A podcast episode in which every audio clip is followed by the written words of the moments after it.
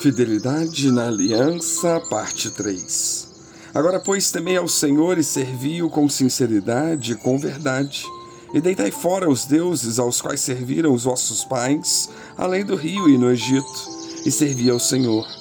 Porém, se vos parece mal aos vossos olhos servir ao Senhor, escolhi hoje a quem servais, se aos deuses a quem serviram os vossos pais, que estavam além do rio, ou aos deuses dos amorreus, em cuja terra habitais. Porém, eu e minha casa serviremos ao Senhor. Josué 24, 14 e 15.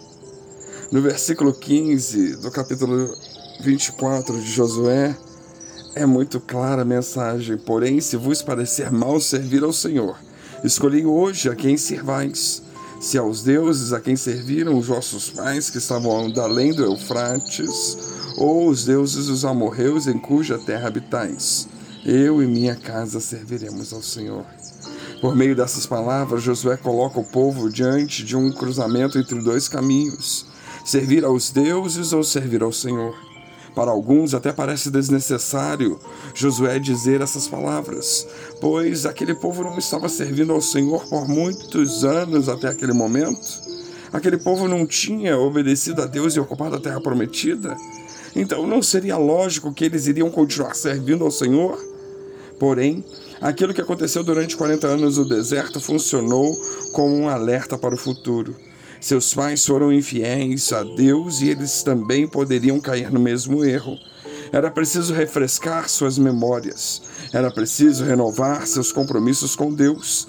Era preciso ficar claro o que eles queriam para a vida deles era preciso deixar bem evidente, bem manifesto, que servir a Deus era algo muito sério. Servir exclusivamente a Deus exigia que eles rompessem com a tradição religiosa dos seus antepassados.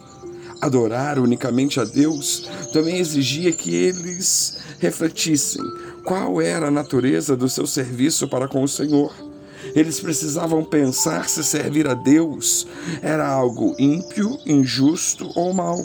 Quando Josué falou: Se vos parece mal servir ao Senhor, ele não estava falando em vantagens pessoais para alguém servir a Deus.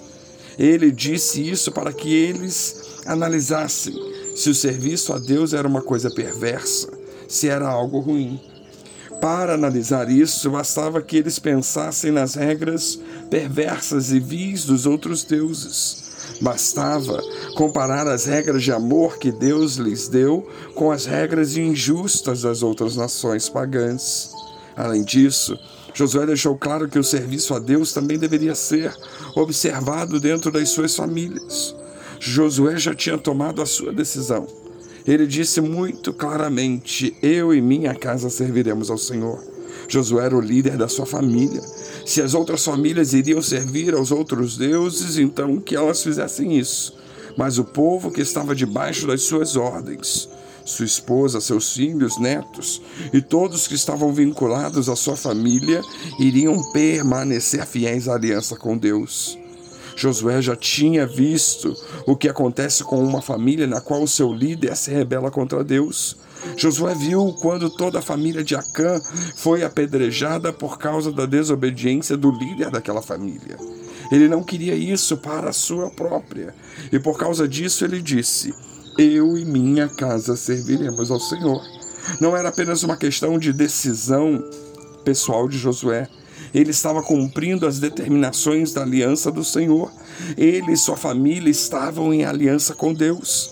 Todos os homens da sua casa tinham recebido o sinal da aliança por meio da circuncisão.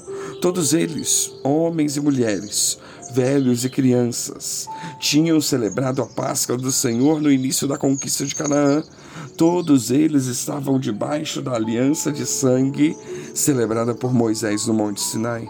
E por causa disso, Josué estava decidido a ficar firme na aliança que Deus fez com ele e com sua família. Deus tinha abençoado a sua vida desde o início. Josué era um dos doze espias que Moisés enviou para inspecionar a Terra Santa. Ele e Caleb deram um bom relatório sobre a Terra Prometida. Os outros espias desestimularam o povo e por conta disso foram punidos com a morte. Mas Josué e Caleb foram fiéis a Deus. Josué sempre esteve ao lado de Moisés e Deus o escolheu para ficar no lugar dele. Debaixo da bênção de Deus, Josué liderou a conquista da terra prometida. Ele viu todas as promessas de Deus sendo cumpridas diante dos seus olhos. Ele também observou todas as consequências que sobrevêm sobre aqueles que servem a Deus. Ele também viu o que acontece com aqueles que se afastaram do Senhor. Portanto, as palavras de Josué não revelam uma simples afirmação individual de sua parte, não. As palavras de Josué são a confirmação do juramento de fidelidade, a aliança que ele e sua família tinham para com Deus. E assim precisa ser hoje. Nossas famílias também devem honrar plenamente a nova aliança que Deus tem conosco. Cristo derramou sangue da nova aliança para que a nossa casa seja fiel ao Senhor. Cabe a nós conduzirmos nossas famílias para um serviço de fidelidade a Deus. Deus não exige de nós menos amor e menos compromisso do que ele exigiu de Josué e sua família. O Deus de Josué é o nosso Deus. O Deus de Josué exige que nossa família seja completamente dedicada a Ele. Todos nós precisamos dizer como Josué e junto com Josué, eu e minha casa serviremos ao Senhor. Que Deus nos abençoe.